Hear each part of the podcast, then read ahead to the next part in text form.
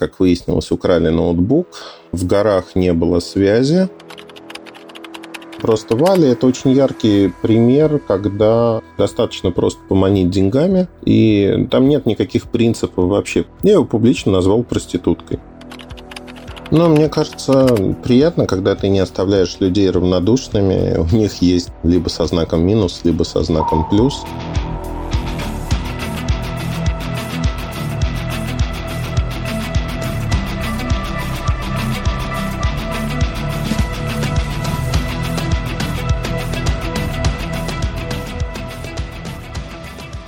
Друзья, привет, с вами подкаст проекта бесконечности. Меня зовут Антон. В гости я сегодня пригласил главного редактора MobileReview.com, а также ведущего аналитика Mobile Research Group Эльдара Муртазина. Эльдар, приветствую. Приветствую, Антон. Ильдар, вкратце так, по традиции, а можете немножечко рассказать о себе, так, чем увлекаетесь, как вообще пришла идея создать Mobile Review сайт? Достаточно длинный разговор будет. Как все в жизни происходит, наверное, и не случайно, и случайно одновременно. Давным-давно на заре нашего рынка я занимался совершенно разными вещами. В частности, мы привозили из Германии военными бортами серверные корпуса Supermicro. Никто их тогда не возил. Что такое сервера, знали немногие. И приезжали компании, которые покупали эти корпуса, потому что они им были очень нужны. Ну и параллельно искали какие-то другие товарные группы. В частности, появились тогда телефоны Siemens, 25 серия была уже, и C25 Power, S25 и так далее. Вот мы привезли их сюда, я просто крутил. То есть телефон у меня появился задолго до этого, крутил. И так получилось, что на одном из сайтов, это сайт AXBT был, там человек написал, что не существует модели C25 Power. Это вообще подделка. Siemens ничего подобного не выпускает. Тогда не было такой простоты сфотографировать коробку и выложить, потому что мобильных камер как таковых не существовало. Да и цифровые камеры, в общем-то, были весьма-весьма не распространены. Они появились чуть позднее в массовом пространстве. Но вот это обсуждение, которое шло, оно вызывало то, что у Siemens это действительно так было. Нигде эта модель не описывалась, потому что она была для ряда операторов и отличалась там чуть больше емкостью аккумулятора. Причем разница была 50 мАч, что-то такое. Чтобы понимать, как вообще аккумуляторы в то время, обычная модель, боюсь соврать, но условно 550 мАч был, а там 600. Ну вот зарубились мы с каким-то человеком, который на форуме все это обсуждал, и мне в итоге один из организаторов этого сайта сказал очень простую вещь. Ну, возьми и напиши обзор. Написал обзор, дальше шло обсуждение, и в какой-то момент мне просто предложили занимайся ты этим, вроде читают. А тогда все было впервые и вновь. Я в свободное от работы время этим занимался. Мне это понравилось, и я подумал, что я хочу этим заниматься глобально. И буквально за несколько лет, это был сайт xbt.com, 98 год, когда я туда пришел, за несколько лет мой раздел стал самым популярным на сайте. На меня многие коллеги даже, ну так в кавычках, обижались, что я перерабатываю, я делаю больше, чем принято. Вся остальная редакция, да? Ну, такой стахановец. Все время меня в пример, что вот смотрите, надо вклячивать как Эльдар, и это, конечно, вызывало определенное раздражение, безусловно. Плюс в какой-то момент мы стали на словах совладельцами всего этого безобразия. У каждого была какая-то своя доля и прочее. Ну а дальше, как обычно бывает, конфликт. И исходя из этого конфликта, это был 2002 год, я оттуда вылетел со свистом, так же, как еще несколько человек. У нас у всех, кто оттуда вылетел, все в жизни прекрасно. И, наверное, у меня к Павлу Соколову, который это сделал и решил остаться единоличным владельцем, он один из основателей ресурса. И когда это произошло, ну вот у меня, у моего коллеги, с которым мы до сих пор дружим, была определенная... Я очень не люблю, когда люди не выполняют свои обязательства в жизни. И это, конечно, вызывало эмоциональную реакцию. Два, на тот момент это было для меня, во всяком случае, большим куском жизни, в который несколько лет прям тяжелого труда было вложено. Но благодаря этому, в общем-то, что у меня, что у других ребят, кто оттуда вылетел, из-за того, что мы хотели преобразовать ресурс. И тогда была возможность. То есть можно было стать очень-очень большим ресурсом, причем у нас амбиции всегда были международные, но вместо этого ну, человеку захотелось порулить процессом самостоятельно, и про каждого из нас были придуманы истории, почему мы уходим, что вызвало у меня, конечно, очень острую реакцию, потому что это была неправда, по сути. И в конечном итоге появился Mobile Review. Это 2002 год, лето. То есть, чтобы понимать на вопрос, а где же моя доля компании и вообще вот это все, меня просто заблокировали. Ну, то есть выкинули из всех систем и прочее. И это было очень забавно, потому что Павел не понимал, что я могу войти в эти системы снова, что я и сделал. Когда я сказал, что, Паш, если ты будешь продолжать этот детский сад, я просто удалю свой раздел в конечном итоге, если ты не хочешь выполнять свои обязательства. Ну и в итоге так и получилось. Ну, то есть э, он был уверен, что надо просто поменять еще разок пароль, и все будет хорошо хорошо не стало. При этом надо четко понимать, что я мог годами разрушать все, что там было, но это было не мое. Я удалил исключительно свою работу, за которую я не получил, соответственно, то, что мне было обещано. Вот и все. Хороший пример, на самом деле, что начиная что-то, как так, на энтузиазме, когда есть договоренности и прочее, они не перекладываются на бумагу. Эти договоренности не стоят ровным счетом ничего. То есть все говорят «да, да», кивают, но на самом деле это все полная ерунда. 2002 год. В этом году в сентябре будет 20 лет. Во втором году меня уже хорошо знали в индустрии, уже было хорошее общение со всеми, плюс невольно очень часто привлекали к тому, чтобы высказать свое мнение по тем или иным вопросам чем мнение, вот как думаешь, вот этот аппарат, он будет продаваться в России, как будет продаваться? В третьем году появляется компания Mobile Research Group, появляется она как запрос компания Motorola. Мы достаточно много, плотно общались месяца два, и они сказали, что, слушай, ну нам очень неудобно, мы тебя эксплуатируем. А я такой был с энтузиазмом, вот, мы работаем, обсуждаем какие-то вещи, и это тешило самолюбие в какой-то мере. И ребята попросили организовать компанию, которая будет заниматься аналитикой и все это на бизнес-рельсы перевести.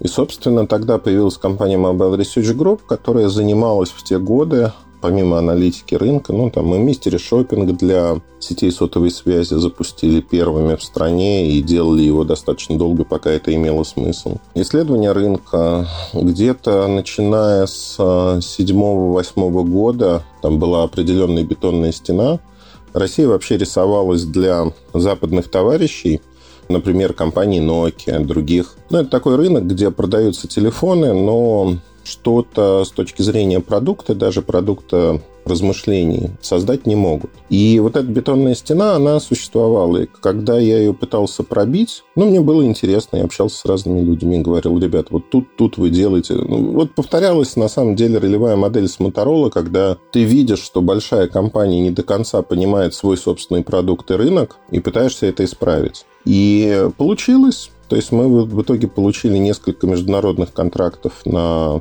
то, чтобы делать электронику. Ну, делать электронику – это очень такой широкий смысл. Скорее, на тот момент правильно позиционировать, создавать дополнительные смыслы, почему вот этот аппарат будут выбирать, а не другой. Так появилось несколько больших продуктовых линеек у крупных компаний разных. Это не абсолютно наша работа, да, это всегда было обсуждение с командой разработки в компаниях, маркетинговыми командами – это было очень интересно. Тесное взаимодействие. Ну да, ну то есть в прямом смысле это были консультации, консалтинг, как говорят, и приписать на себя, что я там создал, не знаю, Sony Ericsson T610 нельзя. Музыкальная линейка Express Music появилась тоже нельзя. Это всегда было обсуждение. И в рамках этого обсуждения появлялись продукты, которые продавались десятками миллионов аппаратов по всему миру. Это было всегда приятно. А самое главное, что в конечном итоге я всегда четко понимал, что вот с этими продуктами мы работали, а с этими продуктами мы не работали. Это тоже частая история, ведь консалтер, по сути, продает что? Свои знания рынка, свое понимание этого рынка. И очень часто получается так, что люди в компаниях работают случайно, они не имеют кругозор. Все развивается по спирали. Вот сегодня, наверное, уже за эти 20 лет я могу сказать, что сейчас примерно третий, четвертый виток спирали – когда пришли абсолютно новые люди. Ну, например, в операторах, в мобильных операторах в России работают зачастую новые люди, у которых идеи ровно такие же, которые были два витка назад.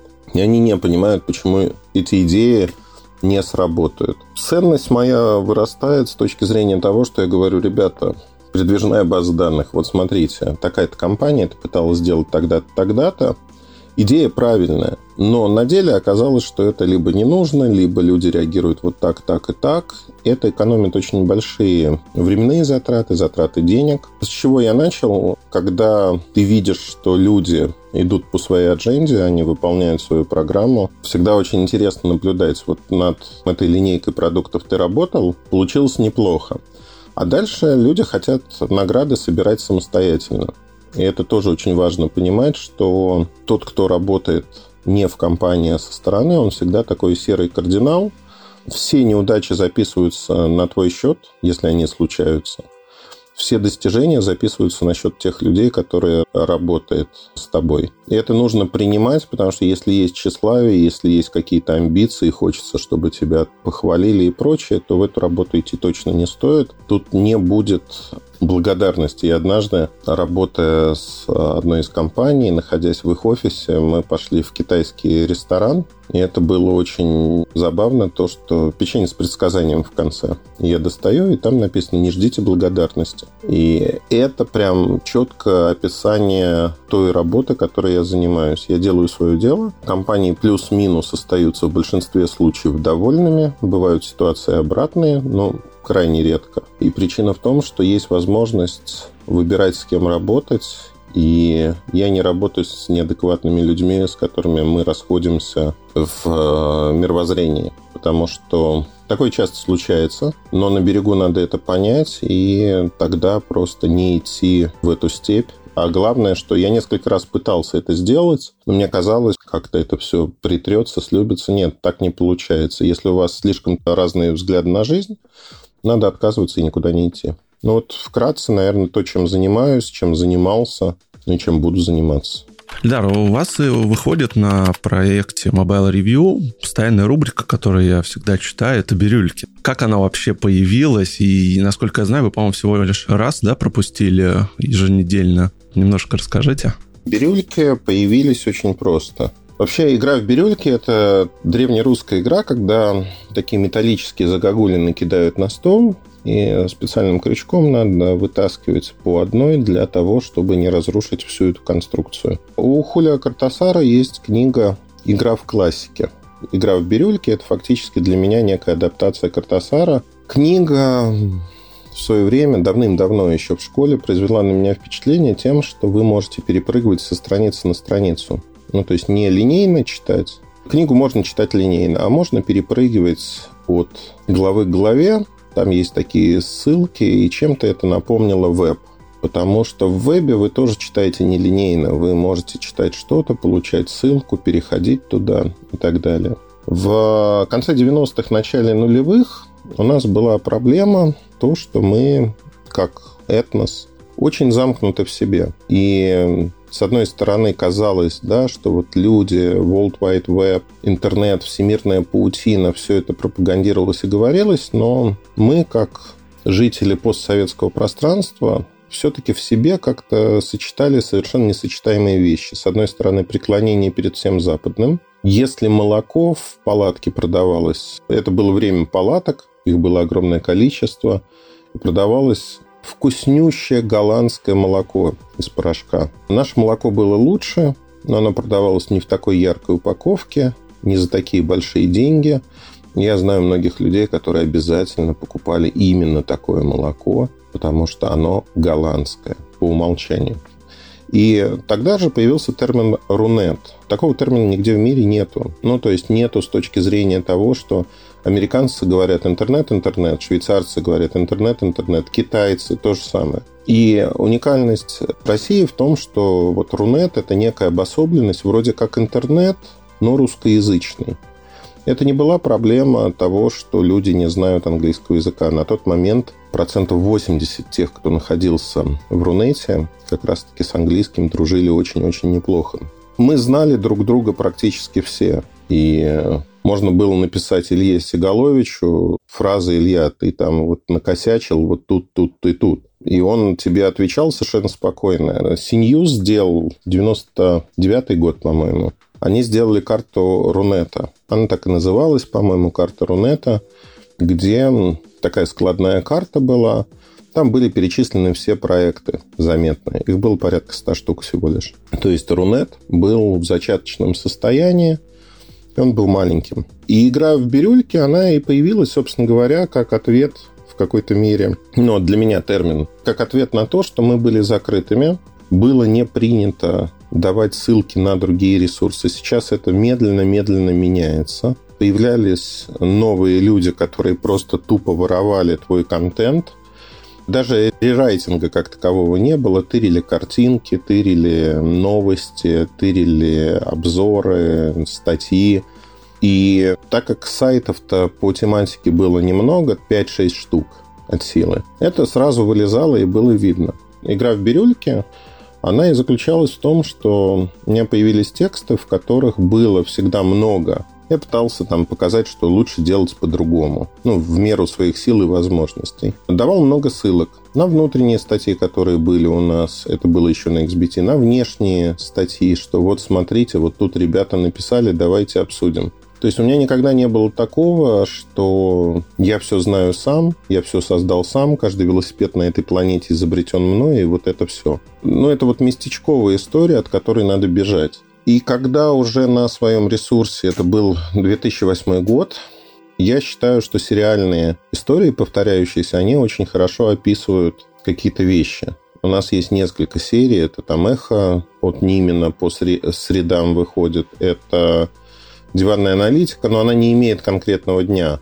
А вот бирюльки по понедельникам, с воскресенья на понедельник каждый день выходят. 24 марта 2008 года вышли первые бирюльки, и вот 700 выпусков, собственно, уже пролетело как один день. Чем мне формат нравится? Тем, что это то, что меня волновало, то, что привлекало на неделе в нашей области. Я много читаю, много смотрю, то есть мой каждый день начинается с того, что я просматриваю те источники, которые я смотрю всегда, чтобы быть в курсе происходящего. Плюс много-много-много общения. Это такой микс форматов. Это мои впечатления от какой-то техники, которая была в руках, чем я занимался на неделе это те события, которые действительно привлекли или не привлекли внимание. Это субъективный взгляд на индустрию во многом. И вот эта субъективщина, она кого-то привлекает. Ну, много людей привлекает, потому что если вы хотите поддерживать взгляд на то, что происходит в телекоме, вот такой материал, он более чем достаточен. По следам бирюлек появилось очень много сходных форматов. Кто-то называет это дайджест новостей, кто-то еще как-то. Первоначально этот формат, если вообще вот отматывать назад, он появился в 96 году. Питерская компания сделала e-mail листы. Городской котик, по-моему, или городской кот. Не, не помню, как называлось. Но это была платформа для рассылок по e-mail. Тогда про веб-сайты особо не говорили. И люди предпочитали в почту получать вот какие-то рассылки. Я делал рассылку про технологии. Она очень быстро стала популярной. По тем временам набрала 1020-25 подписчиков. То есть, учитывая размер Рунета, это было очень много. Каждый день она выходила, потом я забросил в силу разных причин. Ну вот вернулся к этому формату в восьмом году, и я считаю его очень удачным. Для себя в первую очередь. И отвечая на вопрос, почему один раз я пропустил, вне зависимости от моего состояния, где я нахожусь, в какой стране, в дороге, не в дороге, я знаю четко, что в понедельник должны выйти бирюльки по-любому. И они всегда выходят. Почему они не вышли однажды? У нас был понедельник, выходной день в стране. У меня была поездка в горы, достаточно далеко. Наложилось очень много событий одновременно. На время, как выяснилось, украли ноутбук, в горах не было связи. По тем временам я написать на смартфоне не мог практически ничего, ну, то есть было сложно. Но я нашел другой ноутбук, на котором я написал текст. В итоге мне вернули мой ноутбук, мы нашли, куда он делся. Такая приключенческая история. Но в конечном итоге я понял, перечитав написанное на другом компьютере, что мне не нравится то, что я написал на нервах, и это было сложно, поэтому я не стал это публиковать. Вот, это был единственный раз, когда они не вышли. А так каждую неделю. Эльдар, я вот о вас узнал где-то, наверное, дай бог, при покупке первого айфона в 2011 году. Это, ну, мой, собственно, первый iPhone 4, когда купил. Стал изучать, соответственно, сайты, материалы. Наткнулся на сайт тогда Apple Insider, который до сих пор еще существует. Меня тогда очень удивило, есть такой аналитик Эльдар Муртазин. Я столкнулся с тем, что очень такая противоречивая репутация была, что кто-то, наоборот, не любил, кто-то любил. Почему вот такая вот э, репутация, вот такая противоречивая? Кто-то любит вас, кто-то не любит. Откуда это вообще все пошло? Ну, мне кажется, приятно, когда ты не оставляешь людей равнодушными. У них есть либо со знаком минус, либо со знаком плюс. У нас есть эффект мышления проститутки в нашей стране, во всяком случае он широко развит, помноженный на зависть зачастую. Люди не утруждают себя пониманием, чем занимается другой человек, вообще не утруждают. В отношении меня, моя работа как аналитика, наверное, она занимает ну, значимую долю моего времени, но при этом я получаю за это львиную долю своих доходов. Если говорить про сайт, сайт занимает условно, ну, там не 80, но 70 процентов времени и приносит процентов 10 в денежном выражении. И это уникальная ситуация, потому что я давным-давно с самого начала могу говорить то, что я думаю. И это вызывает, конечно, огромное неприятие, в первую очередь, у тех, кто занимается медиа на рынке, кто вынужден за каждую копейку бороться, выгрызать ее. Медиа – это не очень маржинальная история. То есть в медиа есть такие писанные и неписанные правила игры, и люди трясутся за каждый контракт, за каждую возможность, вплоть до того, что работают за еду, по бартеру получают устройства, продают их где-нибудь на Авито и на это живут. То есть, имея зарплату 50 тысяч рублей, они за счет устройств добивают ее до какого-то другого размера. Или кто-то ворует просто устройство. Такое тоже случается сплошь и рядом. Таких историй достаточно много. А компании кто-то поощрял это, не хотели ссориться с изданиями, кто-то не поощрял. Ну, в общем, по-разному. Я могу сказать одно, что на сегодняшний день, если говорить про восприятие любого человека, даже там абстрагируясь, человек же оценивает со своей точки зрения. То есть он свой понятийный аппарат перекладывает на явление во внешнем мире. Есть что происходит? Вот почему я называю это эффектом мышления проститутки. Вот если бы я был на его месте, и мне бы компания принесла условный миллион рублей, ну, я бы, конечно, взял бы. Ну, а если бы я взял, а я честный человек и вот вообще неподкупный, то он-то точно берет. Он-то козел, он берет явно не миллиона, берет копейки, и поэтому моя позиция к нему будет вот такая, такая, такая. Я могу ошибаться о каких-то вещах, безусловно. Я могу добавлять долю субъективной составляющей, которая связана со мной. Я всегда говорил о том, что это так. Объективная информация – это технические характеристики устройства. Есть какие-то моменты, которые мне просто не нравятся, они противоречат моему мировоззрению, когда он использует методики промывки мозгов в маркетинге для того, чтобы втюхать какой-то товар. Но, тем не менее, да, это моя точка зрения, и я ее излагаю. При этом у меня есть тоже жизненный принцип. Я всегда стараюсь быть медиатором между компаниями и потребителем. Иногда неправы потребителя, есть потребительский экстремизм, и его нужно останавливать. Зачастую неправы компании – которые наполнены людьми живыми, нашими соотечественниками, которые творят. Не все люди одинаково образованы, не у всех людей есть понимание, что можно, что нельзя. И вот выступая медиатором между двумя этими очень разными мирами, я невольно ссорюсь и с тем, и с другим. То есть у нас есть возможность у любого человека, кто приходит в этот бизнес, а медиа это бизнес все-таки, быть рекламным листком, который просто, стиснув зубы, рекламирует все, что угодно. Ну, самый яркий пример это Валентин Петухов, Вилсаком, который за любую копейку берется, вне зависимости от того, насколько это грязная копейка, насколько это приведет к потере людьми денег, времени, нервов и тому подобных вещей. То есть вот все, что угодно, лишь бы мне заплатили, это такой вот очень яркий пример характерный. Просто Вали – это очень яркий пример, когда достаточно просто поманить деньгами, и там нет никаких принципов вообще. Принцип только один – греби под себя. И у меня была и публичная пикировка, после чего я прекратил с ним общаться от слова совсем. Я его публично назвал проституткой. Ну, потому что это некрасиво, когда ты знаешь, что приходит бренд, Лека, например, который не собирается выполнять свои сервисные обязательства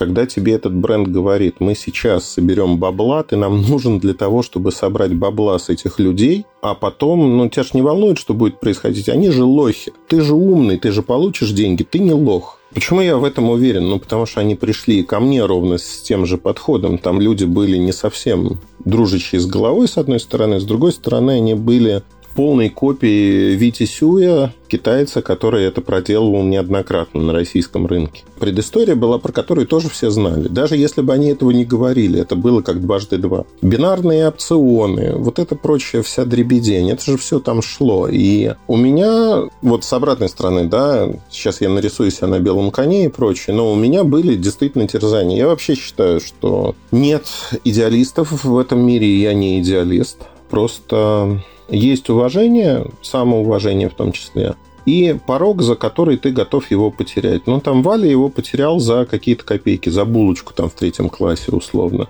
Как только он это сделал, ну, никаких барьеров уже не осталось. То есть он стал делать это постоянно, за любую сумму денег. В проституции ровно так же. То есть девушка не решается, не решается, потом случается первый раз – и, как правило, 90 чем-то процентов, это показывают исследования, причем они общемировые, это не там российская какая-то специфика. Они начинают этим заниматься и придумывают кучу объяснений. Тяжелая жизнь, нужны деньги, еще что-то.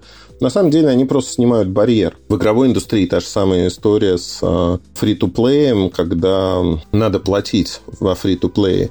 Основная задача – заставить человека первый раз заплатить, получить какой-то бонус, а дальше человек уже не может остановиться.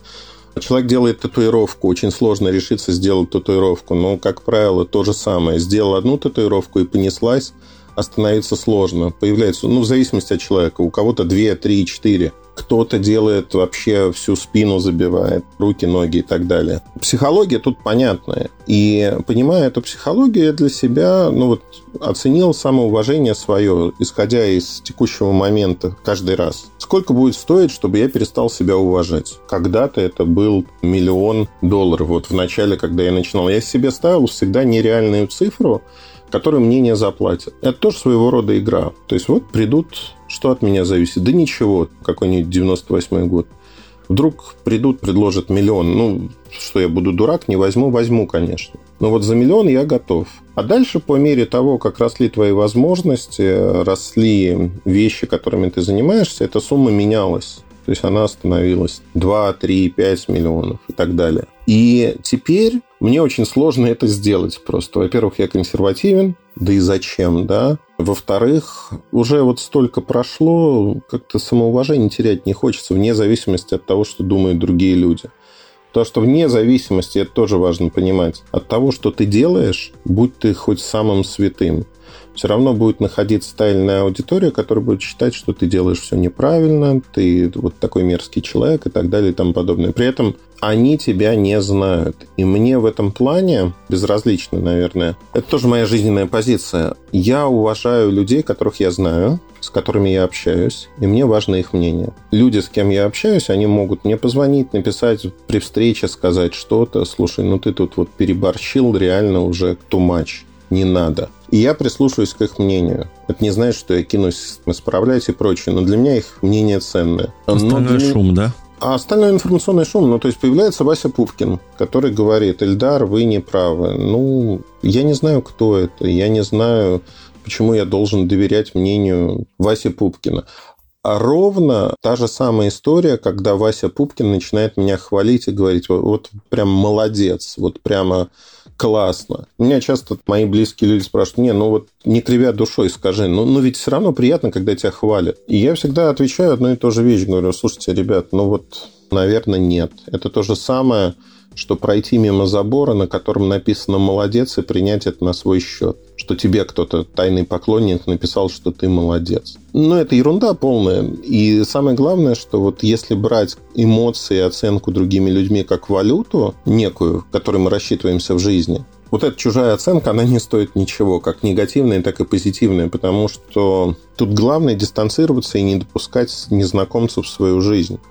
Если вы начнете загоняться на тему того, как вас оценивают, то возникают вот современные проблемы нашего общества. Есть книжка замечательная, она описывает кучу этих проблем, называется «Селфи». Это всевозможные проблемы, проистекающие из того, что человек смотрит на других в социальных сетях и понимает, что его жизнь ничтожна. У других есть прямо все, а у него нет ничего. У меня есть знакомая, и она меня поразила лет пять назад, наверное. Так получилось, что мы жили рядом, как мне казалось. Девочка каждый день выходила на улицу, внизу Starbucks, стоит башня Московского Сити. Она фотографировала со своим именем стаканчик. «Доброе утро, этот мир, пусть он будет хорошим». У меня было полное впечатление, что она живет в Восточной башне. И в какой-то момент было мероприятие, я говорю, о, соседка, о, да, давай я тебя подвезу. И я ее подвожу, человек говорит, нет, ну я пойду в магазин. Я говорю, да ты можешь с парковки подняться в магазин. Нет, мне удобнее здесь и прочее, прочее. Девочка жила напротив в старых домах и создавала себе некую новую реальность. Нет ничего плохого в том, где ты живешь. Плохо, наверное, то, что ты начинаешь не просто мечтать, а создавать иллюзию для других, что в твоей жизни что-то вот по-другому. И вот эта иллюзия, она отнимает силы, она отнимает время, создает совершенно комичные ситуации в жизни, ну вот как это, например. Я, конечно, ну, потом относился к ней как немножко сумасшедший, потому что создавать иллюзию другой жизни, то же самое, что вот ты идешь по улице в центре Москвы где-нибудь Камергерском. За 500 рублей девочки берут в цветочном огромные букеты, тут же с ним фотографируются или покупают на Авито пакеты сумовские. Девушки с сумовским пакетом для меня это тоже своего рода диагноз, потому что покупать в ЦУМе – это модно, дорого, престижно, показывает, что у тебя есть деньги. Но ходить с сумовским пакетом по городу, ну, это прям надо не дружить с головой. Да, дойти до, не знаю, машины, кинуть его там, окей. Но ходить по городу каждый день, показывать, что ты что-то купил в ЦУМе, возможно, ну, мне кажется, это очень странный подход. И меня это прибивает. Ну, вот, кстати, вы затронули именно техноблогинг, и я вот, не знаю, заметили, вы тоже не заметили сейчас немножечко, что он потихонечку умирает, блогеры переобуваются, ищут какие-то другие ниши, переходят в новости, либо еще что-то.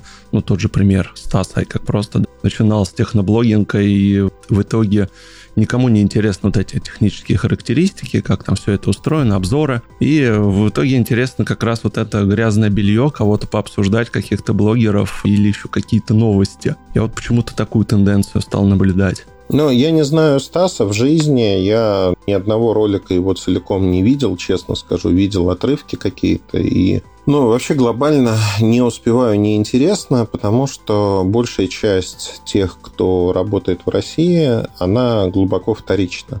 То есть есть понятие первоисточника, есть вторичная информация, шум, который распространяется. Шум не интересен. При этом есть ребята, которые действительно стараются, у них есть свои мысли и прочее, прочее, прочее. И мне это нравится. И здесь можно говорить о том, что мы вообще глобально стали заложниками вот как раз Рунет, да, заизолированные. Мы стали очень местечковым и зачастую застойным явлением, к сожалению. Если смотреть на медиа как пропорцию от бизнеса, то очень сильные медиа в Америке. Потому что в Америке они достаточно да, независимы. Берем Вердж, например, Джошуа Топольский. Он, как владелец этого бизнеса, никто не понимает у нас, что Топольский является мультимиллионером, на секундочку. То есть его бизнес стоит очень больших денег. И достаточно посмотреть, как они приезжают на CES в Лас-Вегас.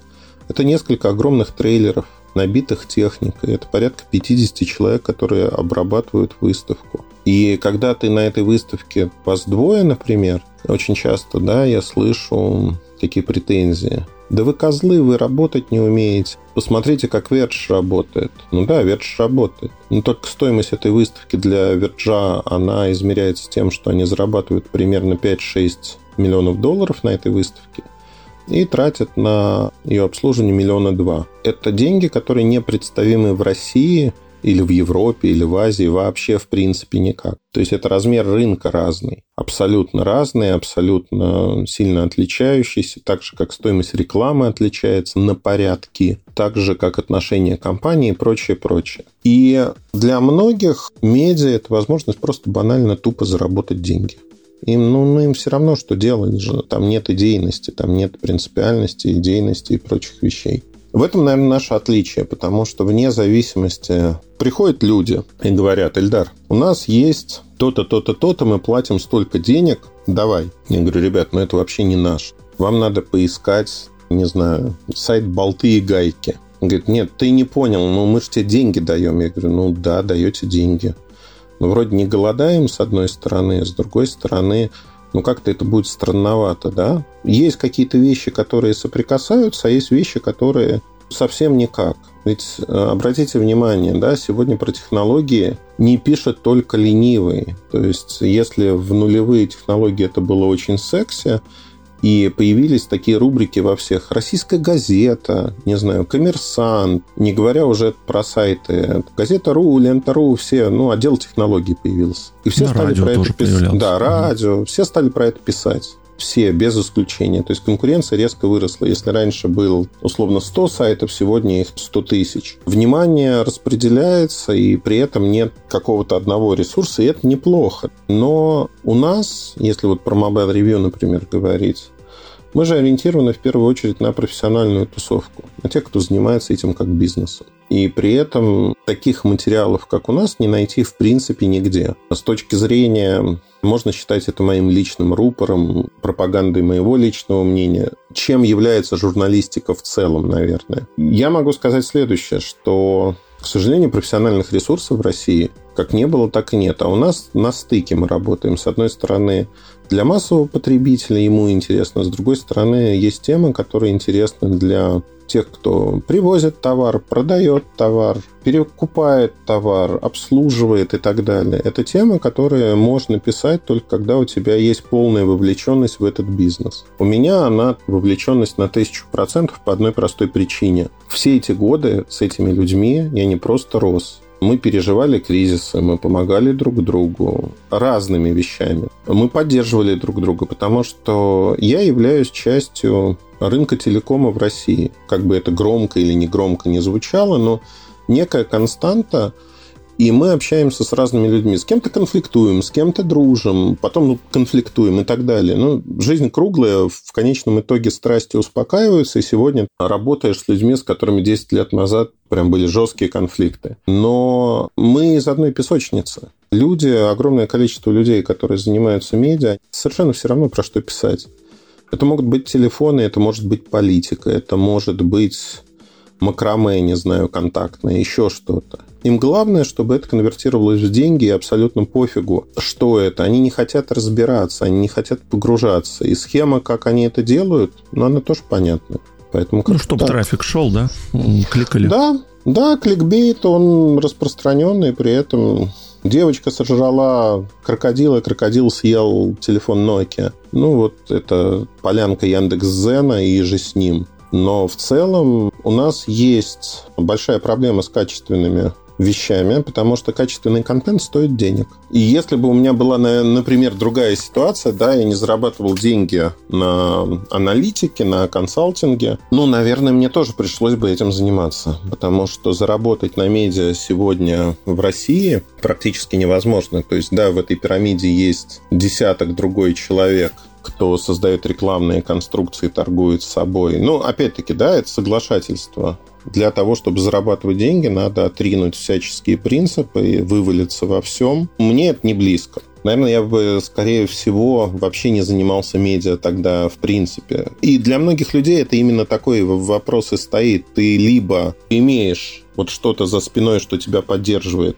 и ты можешь говорить свое мнение, и тебе наплевать. Я знаю нескольких, ну, это мои друзья, наверное, можно сказать уже по прошествии лет именно так, Это владельцы крупного бизнеса, которые совершенно анонимно, не полагаясь на свое имя, работают, вот они пишут пистолярный жанр их манит. При этом они не графоманы, они пишут и неплохо. Да? Яркий пример, кстати говоря, Женя Чичваркин. Да? Но там про политику, но тем не менее. Женя изначально понял, насколько медиа хорошо могут помогать в бизнесе. И у него очень такая позиция, скажем так, яркая, и он с точки зрения пиара, продвижения себя как своего бренда и тех бизнесов, которыми он занимается, он делает очень много. С ним можно не соглашаться, но у меня огромное уважение к Жене, потому что я не согласен с его оценкой политических событий, но именно то, что он делает, он делает все правильно. Да, у него мировоззрение другое. Я понимаю, откуда оно появилось не согласен во многом, но тем не менее.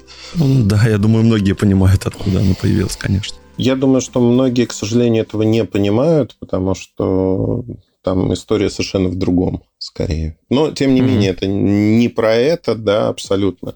Потому что тоже, знаете, вот мнимое объяснение, что я вот видел вот это, это, сложил в кавычках с точки зрения здравого смысла и получилось вот так. Наверное, нет. Очень часто то, что кажется, не всегда складывается в правильную картинку. И к чему я это все говорю? Независимое медиа без поддержки, оно фактически не может существовать. Если мы говорим сегодня про ситуацию мировую, не российскую, был короткий период, когда действительно медиа были там где-то независимы. Сегодня мы переживаем, наверное, то, что большая часть мира живет с очень зависимыми медиа. И в первую очередь Медиа полностью не свободны в Америке, медиа полностью не свободны в Европе, в Китае, и так далее. Россия в этом плане, свободность медиа до недавнего времени, она была значительно выше, что позволяло фактически ими манипулировать. И ответной реакции, которая рано или поздно должна была наступить, стали законы о фейках в армии, стали признание на агентами и прочие вещи. То есть, по сути, сегодня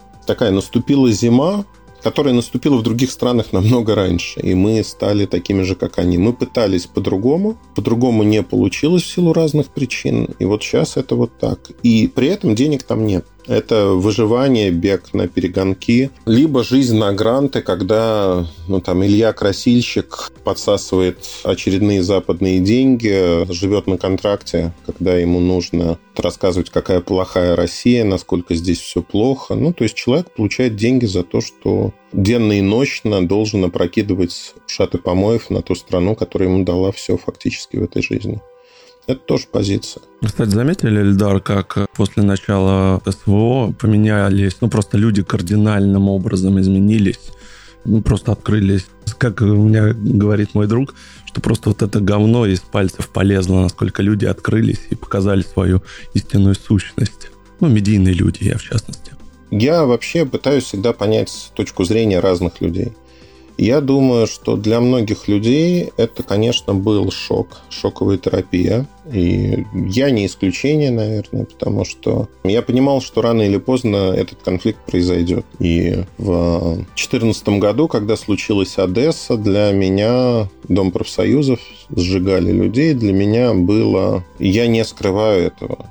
Я говорил это публично, что у меня был конфликт это был директор Сергей Петренко, директор Яндекса на Украине. Я не люблю это слово применять в жизни, но он оказался самым обычным, натуральным фашистом, который радовался тому, что сожгли людей, говорил, что мы будем жечь больше. Ну, то есть у меня в голове не укладывалась очень простая вещь, как может современный человек, который был воспитан в Советском Союзе и знал, что такое война, что такое концлагеря, что такое понаслышке, слава богу, да, но это же это ужасно. Вот мы много ездили по миру. И всегда мы приезжали в те места, где рядышком есть концлагеря немецкие. Они построены по одному типовому проекту.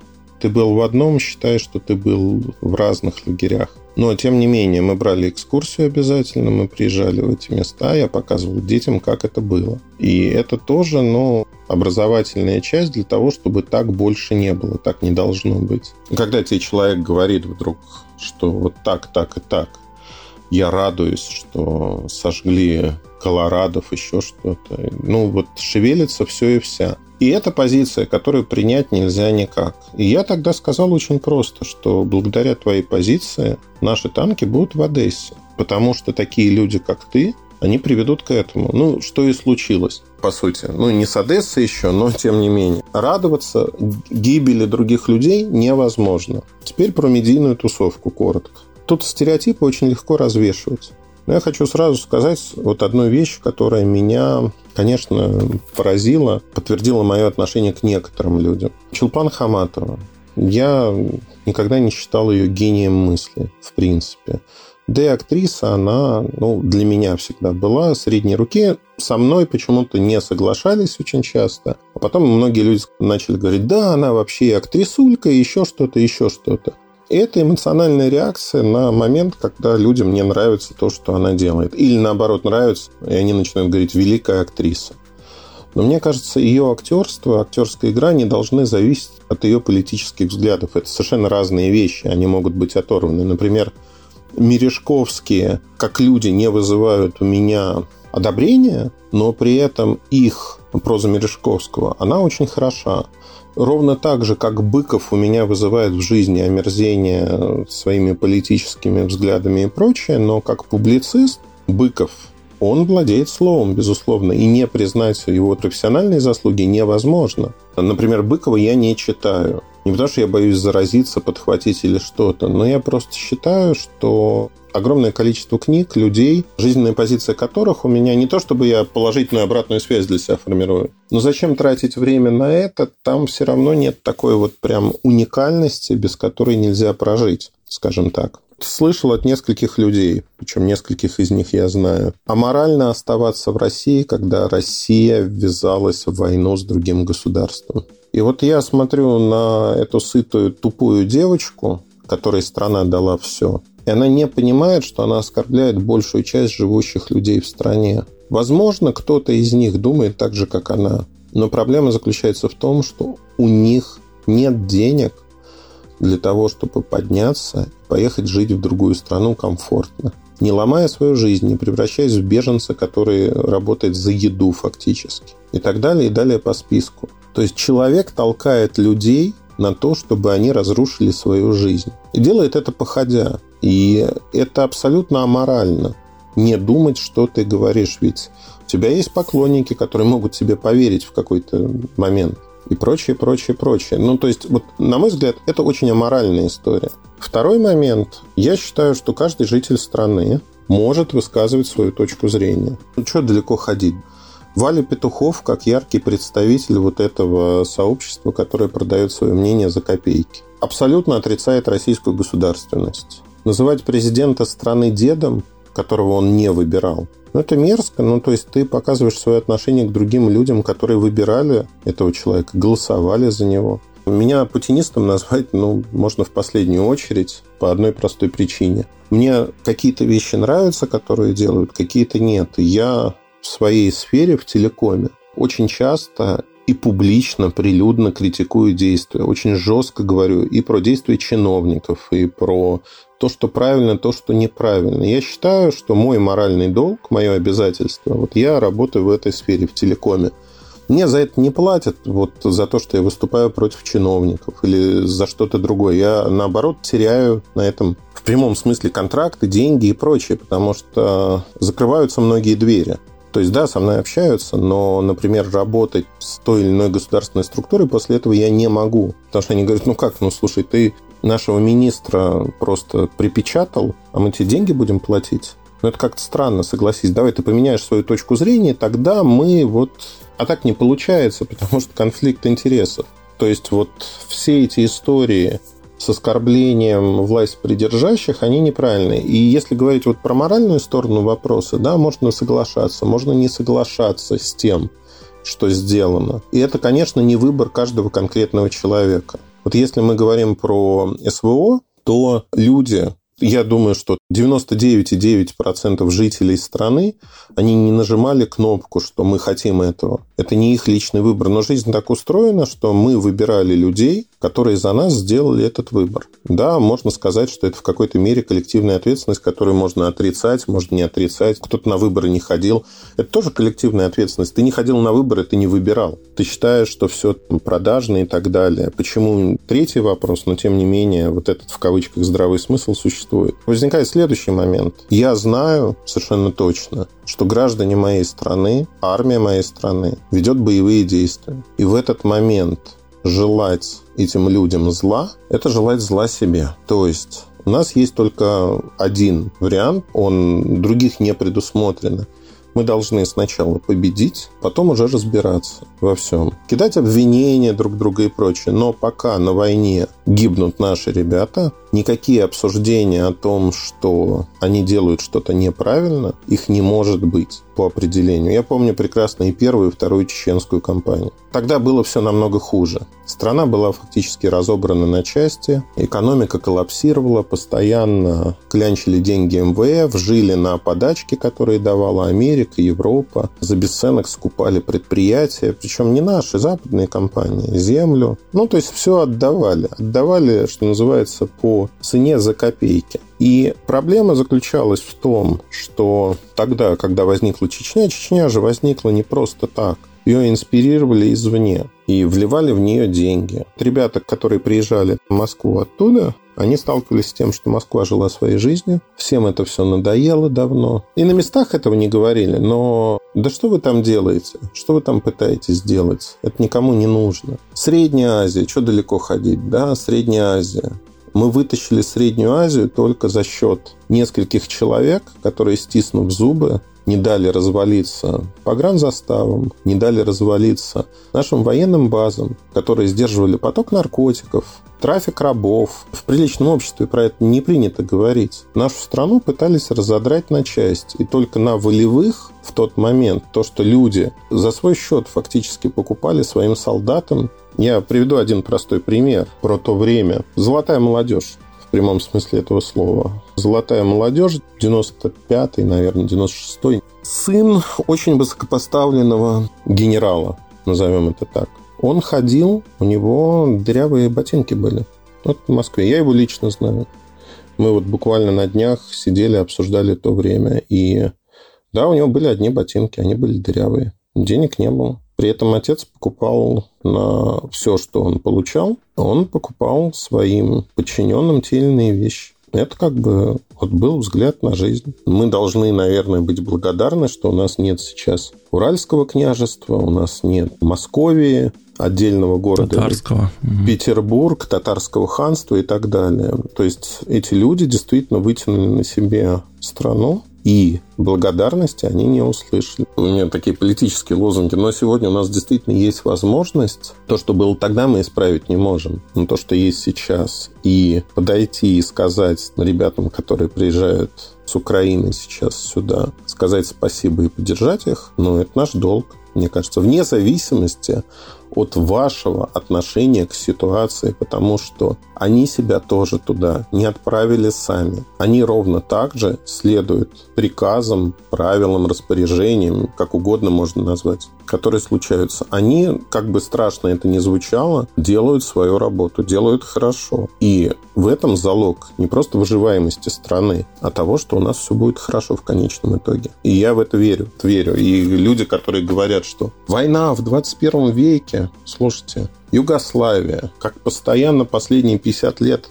весь мир, Америка бомбит, убивает миллионы людей, миллионы за это время. Всех это устраивает. То есть им можно, нам нельзя. Не то, что вот хотелось бы, да, надо копировать лучше, но тем не менее мир так устроен. По-другому не бывает не понимаю позицию, когда бизнес, он начинает свои как раз вот эти политические требования распространять на своих сотрудников. Я просто знаю примеры, когда вот давай, решай, ты за или против. Если ты против, до свидания. То есть, ну, были такие прецеденты, вы, наверное, тоже знаете, что когда заставляли сотрудников принимать ту или иную позицию, для меня это вот несколько дико. Ну, это двустороннее, это дорога с двусторонним движением, потому что, да, есть люди не очень далекие, владельцы бизнеса, которые требуют относятся как к крепостным, давайте так аккуратно скажу, к своим сотрудникам. Одна моя знакомая почему-то вспомнилась. Мы же используем близкий понятийный аппарат, Тоскана, какая-то ферма, я не помню, что там было, помидоры. И она видит, как сортируют эти помидоры, чтобы они были идеальны с точки зрения размера ящиках. И она говорит фразу «Какой изумительный кастинг помидоров». И она даже не понимает, ну, то есть, что отборка, я не знаю, сортировка, она использовала то слово, которое для нее близко в ее жизни, кастинг. И вот эти люди считают, что у нас отношения вот именно такие. Дурак подчиненный скорее и умница начальник гений. Но среди чиновников же то же самое есть. Тут есть очень тонкая грань, на мой взгляд, что можно, а что нельзя делать. Если ты работаешь на государство, если ты от государства получаешь деньги, то изначально, наверное, нельзя идти работать на государство, если ты считаешь, что это государство во всем неправо. Есть абсолютно огромное количество гражданских инициатив, которые позволяют менять что-то в этой жизни, не становясь частью системы. Но если ты стал частью системы, если ты принял на себя какие-то обязательства, то нельзя изнутри, ну вот я знаю нескольких человек, которые говорили, я стал частью системы для того, чтобы ломать ее изнутри, кидать в работающий двигатель гаечный ключ. Вот когда она разлетится в клочки, тогда мы построим наш новый мир. Так не работает. И два, почему-то эти люди, это мои знакомые, каждый раз этими лозунгами прикрывается банальное воровство. Когда люди становятся депутатами, воруют деньги, еще что-то, а потом уезжают куда-то и кричат про кровавый режим. Я не общаюсь сейчас с ними, но я каждый раз для себя закрывал эту главу наших взаимоотношений очень простыми вещами. Я задавал вопрос, тебя оболгали, ты не брал? Деньги. Да, конечно, оболгали. Я говорю, ну подожди, вот я сам видел своими глазами вот то-то, то-то, то-то. Это не так? Ну, это не совсем так, просто тут важен контекст. Эти деньги были нужны на то, чтобы... То есть, по факту, человек украл деньги, а дальше начинает придумывать объяснение, почему он это сделал. И это, на мой взгляд, очень неправильно. Не воруй, и все будет хорошо, наверное, вот так. Очень многие почему-то считают, что у нас воровство на прополу, и тем не менее закрывают глаза сколько у нас губернаторов посадили, сколько топ-менеджеров и так далее. Ну, постепенно порядок наводят, но, опять-таки, хотим, чтобы это еще вчера произошло, и огромное количество людей хочет жить в идеальном мире, которого не существует нигде на планете в принципе. Эльдар, огромное спасибо, что нашли время, пришли. Поговорили мы сегодня, в частности, больше про медиа, но очень интересно. Я напоминаю, что это был выпуск проекта «Бесконечности». Друзья, подписывайтесь на нас, пожалуйста, читайте Mobile Review, очень классный сайт, я уже давно на него подписан. И до встречи. Эльдар, спасибо еще раз. Спасибо. Всем до свидания. Пока.